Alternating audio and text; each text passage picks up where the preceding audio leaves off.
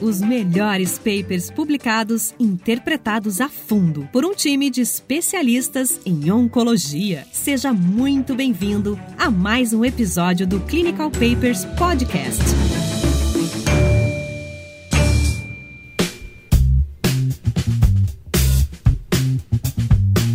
Olá, sejam bem-vindos a mais um episódio do Clinical Papers Podcast. Estamos em janeiro, né, Tiago? Começando o ano e resolvemos fazer desse mês um mês ginecológico. E por que não chamar novamente o nosso colega Adalberto Rios? O Adalberto Rios é cirurgião oncológico lá em Salvador, né? Teve sua formação na Secamarg e hoje trabalha no Hospital da Mulher e vai nos ajudar a dissecar esse paper tão polêmico. É um paper que comparou as técnicas minimamente invasivas, seja laparoscopia ou robótica, versus a cirurgia aberta na esterectomia por câncer de colo de útero. Esse foi um paper publicado na New England Journal of Medicine em 2018, outubro para ser mais preciso, e vai trazer muita contradição e muita conversa hoje aqui nesse episódio. Adalberto poderia começar né, a introdução desse paper nos falando um pouco do autor, né, o Dr. Pedro Ramires, e depois, acho que na discussão, Adalberto, a gente começa, a gente fala dos seus insights, o Adalberto teve no evento do lançamento, vamos falar assim, da apresentação desse paper, ele vai nos falar no final da reação do público né, diante do resultado inesperado desse paper. E Adalberto, tudo bem? Tudo bem, Rainha. É um prazer estar de novo com vocês. Sabe que eu só tenho a agradecer a presença de estar mais uma vez podendo discutir o que a gente gosta, que é câncer ginecológico aí com vocês. Bom,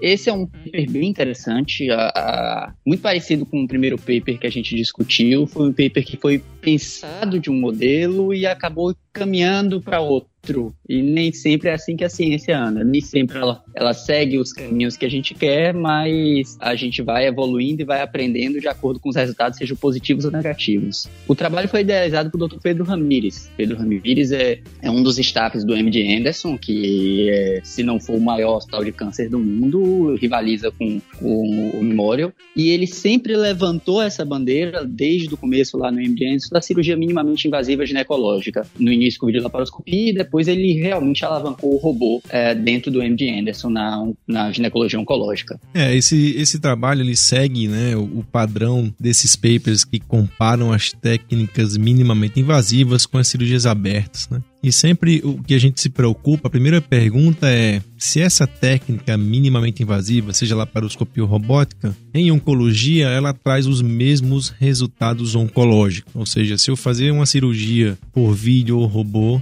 se isso vai dar a mesma taxa de recidiva, sobrevida, se tem alguma diferença em relação à cirurgia aberta, que muitas vezes tem toda uma padronização e os seus resultados já publicados na literatura. Então, a introdução desse paper é isso, ele questiona isso, né, sobre sobre a aplicabilidade desses métodos minimamente invasivos. Fala que existem estudos retrospectivos falando que existem benefícios né, utilizando essas técnicas, inclusive no sentido de menor complicação pós-operatória, retorno ao trabalho mais precoce, menos lá, transfusão intraoperatória, menos dia de internação, e que as duas técnicas são equivalentes, inclusive com meta-análises né, sobre isso. A gente pode até comentar sobre isso, né, Tiago? E no final ele tem uma hipótese. A hipótese é que as técnicas minimamente invasivas são equivalentes, né, não são inferiores às técnicas abertas. Por isso que ele desenhou esse trabalho, é um trabalho fase 3 randomizado, vamos entrar nos métodos, e que ele é o primeiro trabalho publicado, né, fase 3, que comparou essas duas técnicas. Acho que tem duas coisas aqui que são interessantes que o autor é, cita é, na introdução, Raniel, que a primeira é o fato de que o próprio NCCN ele já deixava a cirurgia minimamente invasiva para câncer de colo uterino como sendo uma opção, enfim, recomendado pelo NCCN, então você assume que isso seria, teoricamente, igualmente eficaz à via convencional. Em câncer de colo uterino, me preocupa muito essa questão de, de técnicas mais modernas do ponto de vista cirúrgico, Raniel. E aqui o autor ele coloca no mesmo grupo, digamos assim, pacientes que fizeram tanto cirurgia laparoscópica ou robótica versus cirurgia aberta. E a minha preocupação é pelo fato de que essa é uma doença que a gente vê predominantemente no,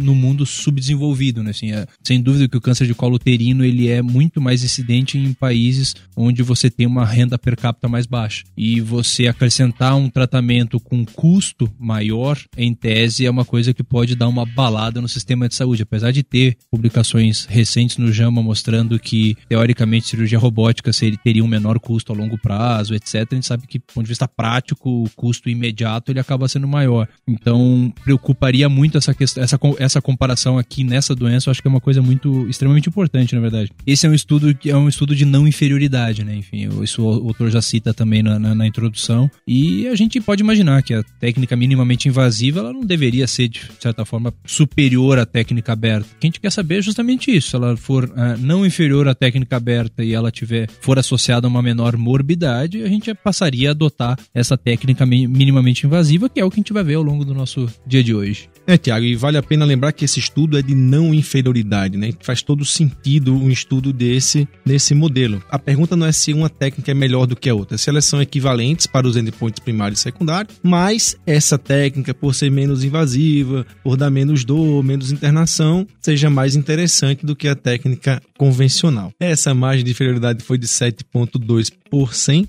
né? e os critérios de inclusão foram pacientes com tumores de colo de útero, seja espinocelular, adenocarcinoma ou adenoscamoso, né, que tenham doenças estágios, vamos dizer, iniciais, né, Alberto? Até você pode comentar para mim e comentar para o ouvinte as indicações de esterectomia, que estágio 1 a 1, 1 a 2, você destrinchar um pouco isso com a gente. E os critérios de exclusão são o paciente que tem o útero muito grande, né, que deve inviabilizar a técnica minimamente invasiva, que era útero maiores do que 12 centímetros de comprimento, história de radioterapia pélvica prévia, né, ou abdominal, evidência de doença metastática, seja por tomografia ou PET, ou ressonância, exames de imagem, enfim. Tiago, vamos, eu vou pedir para o Adalberto explicar para a gente esses critérios de inclusão, porque o ouvinte tem que entender quando a gente indica cirurgia, né, Adalberto? Esse, esse paper ele foi desenhado e os critérios de inclusão, para eu que sou cirurgião, eu olho assim, eu bato o olho já entendo isso, mas o ouvinte talvez não entenda. Quando é que um câncer de colo de útero ele é para operar ou não? E aí a gente aproveita para discutir esses critérios de inclusão. Bom, Raniel, acho que é o primeiro passo para a gente entender o paper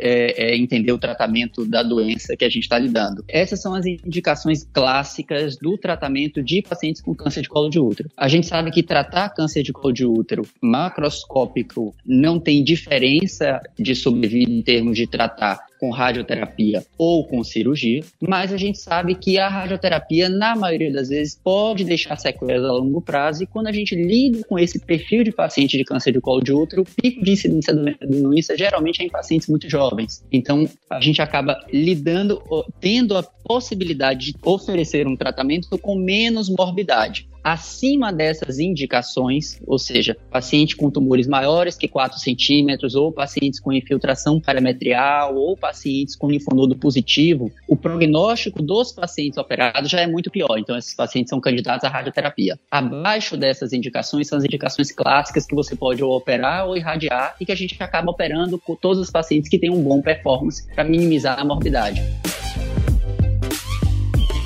Indo para a parte estatística do estudo aí, Raniel, então uh, tem alguns números que chamam muita atenção. Né? É, o desfecho primário desse estudo ele era a taxa de sobrevida livre de doença em 4,5 anos. A gente não está falando nem em 4 anos, a gente não está falando em 5 anos, são 4 anos e meio. O estudo tinha um poder então de 90% para detectar uma diferença e ele, a, a margem, o cutoff de não inferioridade era 7,2%. Ou seja, se a gente chegar ao resultado de zero, digamos assim, no final, a gente diria que a cirurgia minimamente invasiva era completamente igual, digamos assim, à cirurgia aberta. Se a gente chegar a um resultado de menos 5, a gente diria que isso estaria ainda dentro dessa margem, digamos assim, a gente poderia chamar esse estudo de um estudo positivo para não inferioridade. E assim a gente pode ir descendo até o menos 7.2. Se uh, o resultado do nosso estudo for menos 7.3, eu já não conseguiria afirmar que essa nova técnica ela é uma técnica que ela é não inferior, uh, digamos assim, à, técnica aberta. Para chegar nessa diferença, precisava de um N de 740 40 pacientes. É, os desfechos secundários do estudo é basicamente a questão de localização da recorrência e sobrevida global. Agora, chama atenção esse 4.5 anos. O que, que você achou desse 4.5, René? É um número meio cabalístico, né? Eu não faço a mínima ideia. A gente tem, né, em medicina algumas coisas, a gente tenta fazer algumas coisas mais redondas, né? Olhando assim, parece que o autor pegou o resultado e veio e voltou e tentou isso. Eu, se o Adalberto conseguir explicar isso, 4.5, 7.2, inclusive essa margem 7.2 é uma margem grande, né? Geralmente estudos não inferioridade, eles têm uma margem de inferioridade de 3, 5%, 7,2%, quase 8%. Para o ouvinte entender aí, a gente chegasse a um resultado dizendo que era 7,2% inferior, ou seja, com uma, uma chance maior de ter uma, sobre, uma, uma recorrência dentro de 4,5 anos, a gente ainda assim chamaria essa técnica de não inferior. Realmente é uma margem considerável, né? É, na verdade, não tem. Ele só. Ele não deu muita explicação, não. Ele só diz que esse número é uma, é, varia entre 6% a 8%, que é o que ele vê nos estudos anteriores. O que, que é o 7,2%? Ele, não, ele realmente não, não desenhou, não. Ele só diz que a margem de não inferioridade se situa entre 6% a 8% nos estudos retro, retrospectivos que ele conseguiu puxar. Mas por que o número cabalístico de 7,2% ele não dá muita orientação, não. É, eu acho assim: o que acontece é, é, é o seguinte, eu vou dizer como é que é na prática. Você pega e vai, vai colocando 6%, dá tantos pacientes, 6,5% dá tanto, 7,2%. Pô, 7,2% é um número bom, dá tanto, tal, a gente tá dentro da margem, a literatura fala que é entre 6 e 8, vamos fazer isso. É mais ou menos isso aí, não tem. O 4,5%, eu não sei, o 4,5 anos eu não sei ainda, mas é, qualquer coisa que chegue perto de 5 anos, né, a mais de 3 anos faz diferença. É, dá a impressão que, que é por causa do follow-up, né? É, acho que sim. Pois bem, pessoal, então o estudo ele é um, um estudo, a gente está tirando essas conclusões aqui, mas veja bem, imagine você fazer um estudo desse, né? Um estudo em vários centros, com técnicas complexas, esses cálculos estatísticos, a gente fica brincando, mas isso o cara senta com o estatístico, senta com as pessoas que trabalham com isso todo dia, que tem uma cabeça voltada para isso, e isso não é à toa, né? E aí foram, foi feito um cálculo de 740 pacientes, né, para serem analisados nisso tudo, mas houve um problema. Em junho de 2017, quer dizer, quase 10 anos depois, né, que o estudo começou a recrutar em 2008, uma, vamos dizer, uma monitorização, né, uma análise interina de safety, né, de segurança, viu que os resultados dentro desse follow-up, mesmo não tendo atingido aqueles 740 pacientes, não estavam legais. As pacientes estavam sendo submetidas à cirurgia minimamente invasiva, apresentavam um número bem pior do que os pacientes com a cirurgia aberta. Isso chamou a atenção do comitê. E aí todo mundo falou: Poxa, vamos pegar todos os centros, vamos analisar o que está acontecendo, vamos rever esses dados para a gente saber se existe alguma falha de informação de dados e tal, para poder dar seguimento ou não nesse estudo. E infelizmente ou felizmente, quando eles tiveram mais ou menos 630 pacientes elegíveis, né, do planejado que era 740, o estudo foi fechado, ele foi terminado né, por uma análise de safety, de segurança, já que o braço minimamente invasivo estava com problemas, o resultado estava bem aquém do que eles esperavam. Bom, Raniel, é interessante quando a gente fala de um trabalho multicêntrico que tem que existir um controle de qualidade, até para a gente não questionar os nossos próprios resultados. Dentro do critério de inclusão, é, foram 33 centros, inclusive três centros aqui no Brasil. Os centros tinham que ter expertise documentada, então o cirurgião tinha que ter feito pelo menos 10 casos e tinha que ter comprovado pelo menos 10 casos e enviado dois vídeos não editados, o vídeo completo, para a técnica operatória, a técnica cirúrgica ser avaliada. E a partir desse momento ele era aceito e,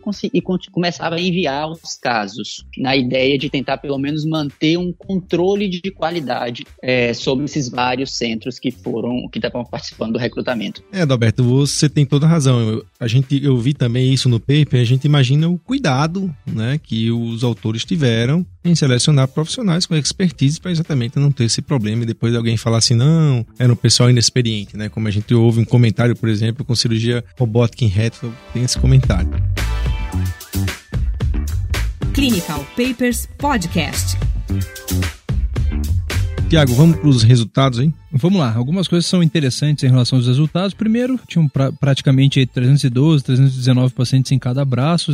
Esses dois braços ali, quando a gente olha a tabela 1, eles são bastante semelhantes. A grande maioria dos pacientes tinham carcinoma escamoso, a grande maioria dos pacientes tinham tumor 1B1. É importante também dizer que do grupo cirurgia minimamente invasiva, a grande maioria dos pacientes fazia laparoscopia, 85%, só 15% fez cirurgia robótica. E como era de se esperar, a recuperação pós-operatória do grupo minimamente invasiva foi melhor. Eles saíram em 3 dias do hospital em média, versus 5 dias uh, no grupo que fez cirurgia aberta. E o, a incidência de complicações pós-operatório elas foram semelhantes, digamos assim. O que chamou atenção realmente é a questão das análises de sobrevida. E como você falou, Raniel, tem a questão da, enfim, da interrupção do estudo na análise interina. E o que chamou a atenção desse comitê, e esse comitê habitualmente a gente chama de IDMC, ou seja, Independent Data Monitoring Committee, ocorreram 22 mortes no estudo como um todo, sendo delas 19 no grupo minimamente invasivo e 3 mortes no grupo cirurgia aberta. Então, assim, essa discrepância muito grande é que chamou a atenção desse, desse comitê. Quando a gente vai olhar o dado de sobrevida livre de doença em 4,5 anos, a gente vê aí que esse número foi 86% no grupo minimamente invasiva e 96% no grupo cirurgia aberta, ou seja, foi 10% a menos de sobrevida livre de doença em 4,5 anos. Se foi 10% a menos, isso vai além do 7,2 que a gente tinha determinado como margem, ou seja, eu não posso dizer que a cirurgia minimamente invasiva foi não inferior à cirurgia aberta nesse estudo. A primeira coisa que a gente tenta tirar desse trabalho é se o resultado tem algum viés entre os grupos ou não. De fato, os grupos são muito homogêneos, a, as taxas de complicações são muito baixas e agora chama a atenção a sobrevida dos pacientes do grupo aberto. Uma sobrevida de 97% é uma sobrevida muito boa, que contrasta com os quase 10% a menos da cirurgia minimamente invasiva. Acho que esse é o primeiro dado que chama a atenção da gente dentro dos resultados. A grande dificuldade que a gente tem desse trabalho também é a falta de dados para você diferenciar muito bem os dois grupos. Dá para a gente ver que a gente não está falando de, de, de, outro tipo de mortalidade, a gente está falando de sobrevida livre de câncer. E nesses casos, a gente não tem muitos dados anatomopatológicos. Então a gente estima que quase 30% desses pacientes não tem tamanho do tumor, não tem a presença de invasão linfática. A gente falta de fato um anátomo patológico confiável para a gente dividir esses dois grupos. E essa talvez seja a primeira grande crítica desse trabalho um trabalho multicêntrico, que não depende só da qualidade cirúrgica, mas depende também da qualidade do anátomo patológico, da qualidade do time multidisciplinar, do tratamento adjuvante, de você selecionar quais são os grupos de alto risco e quais não são os grupos de alto risco. É, tem, assim, eu sou meio chato com esses papers da BE. Por mais que o que você disse faz todo sentido, mas vamos, vamos olhar aqui uma coisa. Os estudos randomizados eles são feitos para equiparar os grupos. Então subentende-se e mesmo que exista né, algum dado a mais, subentende-se que a randomização supre isso, porque ele equipara os grupos. A importância de você ter dados a mais é para você fazer uma análise multivariada depois, uma análise de subgrupo, e é aquela velha necessidade do ser humano de contar uma história, né, de juntar os pontos. Ele pegou esse resultado, o resultado não foi o que ele esperava, Entenda, imagina que isso foi feito por cirurgiões e eu sou cirurgião e a gente que faz cirurgia gosta de fazer uma cirurgia laparoscópica, robótica, acha que essa tecnologia ela é melhor porque ela soma os mesmos resultados oncológicos com menores morbidades e tal. E quando vem um resultado desse que fala assim, meu amigo, a cirurgia aberta é melhor, feito por caras experientes, em 33 centros, em vários lugares do mundo, você se frustra. Então, assim, a gente parte do princípio que o negócio é ser bom e quando não é, e você olha só para aquilo. E a gente tem aqui que fazer aquele papel de, de, sabe, não é advogado do diabo, não, é de neutralidade. Olhar o dado puro né, de um estudo randomizado bem desenhado por um cara competente, como você falou, de um grande centro, que foi negativo e é o único estudo prospectivo nisso aí. Então a gente encontra alguma explicação lógica e tenta aplicar isso para a prática, para melhorar. O que todo mundo quer aqui é o seguinte: a gente quer que a cirurgia lá, lá para o robótico seja melhor. Por quê? Porque a gente sabe que ao longo do tempo os custos vão se dirimindo, as coisas vão se equiparando, para o paciente é melhor, e até para o cirurgião, às vezes, com a visão melhor, é melhor. Então, se a gente conseguir entender isso, Existe essa impressão de que a cirurgia robótica para pelvis ela é boa, laparoscópica também. Se a gente conseguir entender isso e tirar desse estudo um ensinamento do que provavelmente aconteceu, e a gente pode até discutir um pouco as limitações desse paper, acho que a gente consegue seguir em frente. Agora, nesse momento, hoje, 2020, vendo esse paper aqui, eu fico muito, como diz na minha terra, você é baiano, né, Adalberto? Eu, sou, eu também sou nordestino. Eu fico ressabiado em continuar fazendo essa cirurgia pela técnica minimamente invasiva. Tiago, você como oncologista clínico, você pegou esse paper e aí, o que, é que, você, que, é que você tem a falar na discussão? Eu vou botar lenha na fogueira aqui então. Primeira coisa, quando a gente vai olhar o dado de sobrevida global, a gente vê uma taxa de sobrevida global em três anos de 93%, 94% vai no grupo cirurgia minimamente invasiva e 99% no grupo cirurgia aberta. Uma taxa de morte por câncer ela, em três anos foi 4,4 num grupo e 0,6 no outro. Ou seja, do ponto de vista é, desfecho de sobrevida, a diferença foi basicamente, quem fez cirurgia minimamente invasiva morreu mais de câncer de colo de útero, certo? Acho que esse comparado à cirurgia aberta. Se você me perguntar agora se eu tivesse um colo de útero e tivesse um câncer no colo do meu útero, eu ia querer que ser operado de forma aberta e não laparoscópica. Entendo que a longo prazo é muito mais confortável para o cirurgião, talvez para o sistema de saúde, etc. Mas no colo do meu útero eu ia preferir que sofrer uma cirurgia a, aberta. É interessante isso, assim, é, é, realmente eu não esperaria que, se, que a técnica fosse superior. O estudo, como o Adalberto comentou antes, ele foi um estudo que, obviamente, é, você está falando de uma pessoa que é entusiasta do assunto, ele foi desenhado para ser superior, ele recebeu dinheiro da Medtronic para ser superior. eles falam isso num ponto do, do, do, na introdução, lá no começo do artigo, que os investigadores eles foram é, tiveram suporte financeiro da Medtronic, um estudo que foi, enfim, desenhado para ser superior e que o dado mostrou que a gente não consegue dizer que ele foi não inferior. Os números eles até apontam aí para talvez por uma inferioridade, digamos assim, mas uma inferioridade numérica, que no, o estudo não foi desenhado do ponto de vista estatístico para mostrar superioridade. Eu entendo o, o, o que o Adalberto tinha comentado em relação à, questão do braço cirurgia aberta ter ido muito bem. Realmente, ele foi muito bem nesse estudo. Uh, apesar de ser enfim, uma, uma, doença relativamente inicial, digamos assim, ele foi melhor que estudos anteriores. Mas a gente tem que lembrar que é um estudo mais atual. Então, assim, você querendo ou não, você teve mudança nas última, na última década, e ele cita isso na discussão. Você teve mudança na técnica operatória aberta, você tem a questão de adoção de tratamento adjuvante, tanto com radioterapia quanto quimioterapia adjuvante, etc. Então, ah, ao longo dos anos, isso mudou e, como você falou, assim, a randomização, teoricamente, é para neutralizar isso. Eu achei bem interessante. No momento atual que a gente vive, onde se tenta empurrar, digamos assim, a cirurgia robótica de todas as formas. Eu não sei, eu vejo, eu, eu como oncologista, é óbvio, eu fico frustrado quando eu vejo um estudo com uma molécula nova mostrar que não que não foi superior a, sei lá, fazer cisplatina para esse tumor. Então, assim, fico frustrado, fico. Queria algo melhor que aquilo, mas assim, é, vamos lá, vamos fazer cisplatina então. Não foi nada, foi superior a isso. Então, aqui para câncer de colo é, de útero, aparentemente não posso dizer que essa técnica é não inferior. Ao meu ver, o padrão segue sendo cirurgia aberta e, ao meu ver, os autores do NCCN precisam reconsiderar esse capítulo. Né? Os autores falam das limitações, e aí quem quiser, quem, quem se mantém, né, Adalberto, você pode me complementar e a gente finaliza esse paper, assim, existem algumas limitações. A principal dela é que quando você faz um estudo que você programa tantos pacientes e você analisa os dados com menos pacientes, isso é um problema. Como o Thiago falou, foram 19 mortes versus 3. Tem como continuar isso, né? Isso já é um dado muito importante. Uma outra comparação que há aqui, aí vale a pena só essa agulhadinha aqui para a gente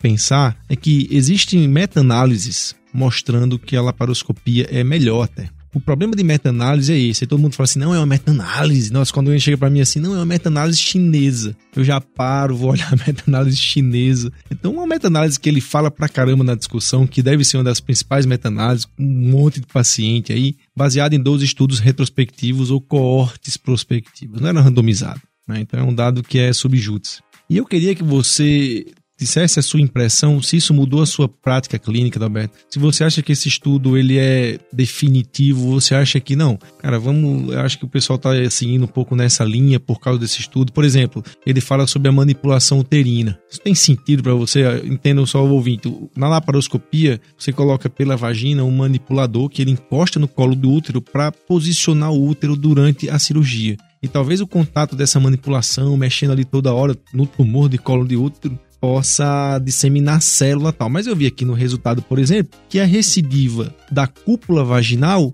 foi semelhante entre os grupos, inclusive no grupo né, que fez é, é, cirurgia aberta, por exemplo, que não teve isso, foi, foi totalmente. A recidiva foi praticamente na cúpula, enquanto na laparoscópica não teve recidiva de cúpula.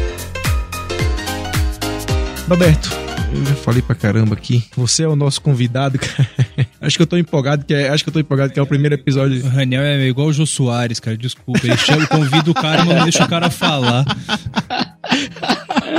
desculpa, não, não, desculpa.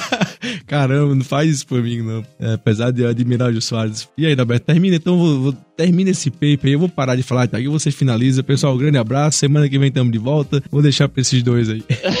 não, não, não, me deixe só não.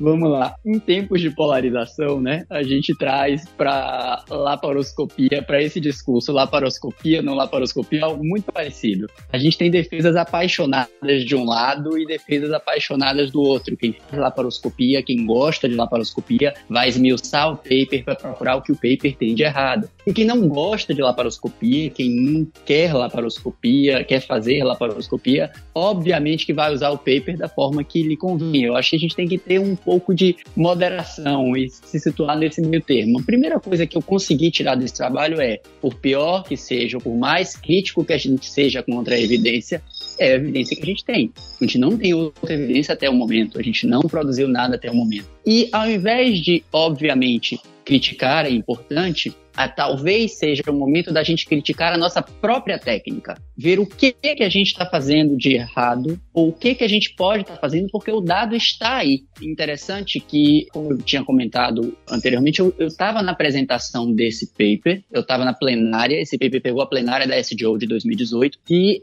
eu estava lá. E a plenária cheia na expectativa exatamente da apresentação desses resultados. E quando esses resultados saíram, parece que foi um balde de água fria. Visível o, o, o PA, né, o, o Pedro Ramirez, visivelmente constrangido apresentando o trabalho e todo mundo um silêncio dentro da, da plenária constrangedor. Obviamente que a primeira coisa que todo mundo pensa é, olha, teve muito dado da América Latina, tem uma discrepância muito grande porque só 15% foram de robôs, e a primeira coisa é a gente questionar o dado do resultado. E o interessante é que é, o Pedro Ramirez desceu da plenária e subiu da plenária uma outra apresentação, qual era o tema? Cirurgia minimamente invasiva em câncer de colo de útero. Na verdade, uma análise retrospectiva do C, dados puramente americanos, onde a maior parte dos dados eram inclusive de cirurgia robótica, mas muitos dados de laparoscopia e grande parte de cirurgia robótica.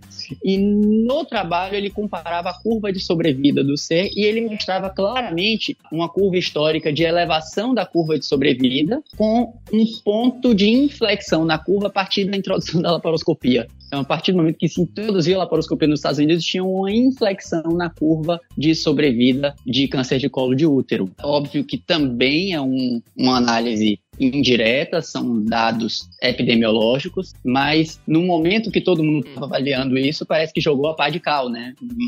Dados puramente americanos, dados de com cirurgia robótica majoritária e, de novo, um resultado, um desfecho que não era esperado. Acho que essa talvez seja a oportunidade de a gente olhar a nossa própria técnica, e aí vem discussões realmente. Será que a gente está cuidando bem do manguito vaginal? Será que o terço distal do ureter a gente consegue visualizar bem, a gente sabe que na laparoscopia, na pelve, na cirurgia robótica nem tanto, mas na laparoscopia a gente tem muita dificuldade, quanto a gente mais apunila na pelve, mais dificuldade a gente tem. Talvez a gente esteja dissecando muito bem, talvez a nossa dissecção, nosso manguito vaginal, a gente esteja dando uma margem boa. E, de fato, há um questionamento muito grande sobre o uso do manipulador uterino, sobre a possibilidade de disseminação de doença pelo manipulador uterino. E acho que o mais importante que esse trabalho trouxe, a gente vem tendo variações de técnica. A gente não desistiu da laparoscopia, obviamente a gente tem tentado variações de técnica, fechamento do manguito vaginal, o cuidado, a, a, combinação de cirurgia vaginal e laparoscópica. E talvez o grande insight que esse trabalho trouxe foi isso: foi parar, respirar fundo,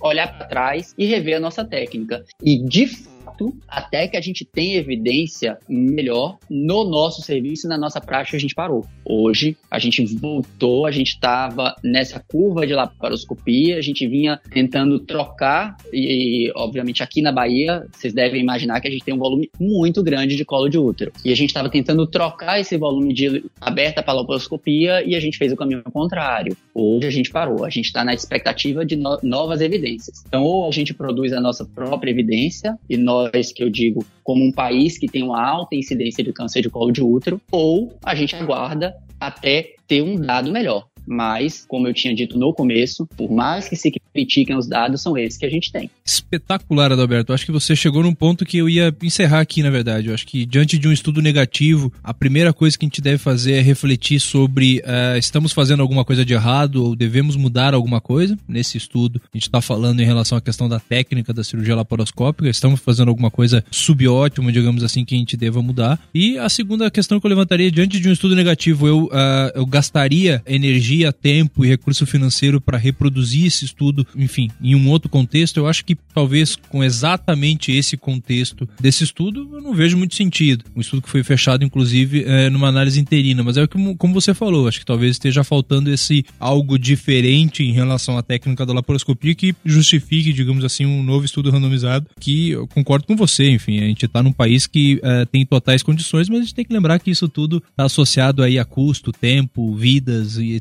Acho que é isso, né, Raniel? Ficamos por aqui. Nosso muito obrigado a todos vocês e esperamos contar com a parceria de vocês ao longo de 2020 aí. Um grande abraço.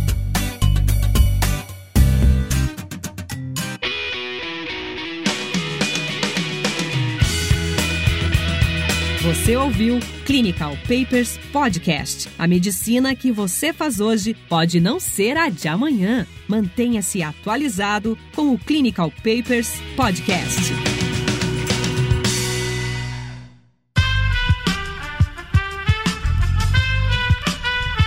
Este podcast foi editado por Aerolitos Edição Inteligente.